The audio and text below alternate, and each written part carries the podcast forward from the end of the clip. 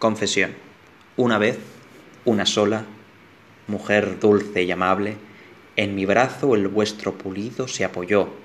Sobre del denso fondo de mi alma ese recuerdo no ha palidecido. Era tarde.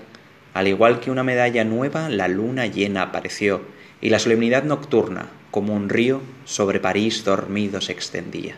Los gatos, por debajo de las puertas de coches deslizaban furtivos el oído acecho o como sombras caras nos seguían despacio. Y de súbito, en medio de aquella intimidad, abierta en la luz pálida de voz rico y sonoro instrumento que vibra la más luminosa alegría, de voz clara y alegre igual que una fanfarria en la mañana chispeante, una quejosa nota, una insólita nota vacilante se escapó, como un niño sombrío, horrible y enfermizo que a su familia avergonzara y al que durante años para ocultarlo al mundo en una cueva habría encerrado.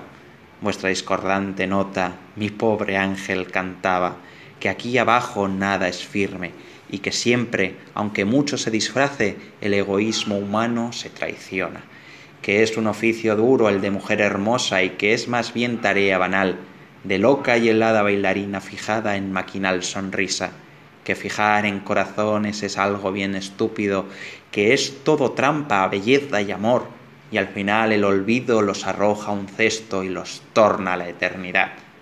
Esa luna encantada evoqué con frecuencia, ese silencio y esa languidez, y aquella confidencia penosa susurrada del corazón en el confesionario. Charles Baudelaire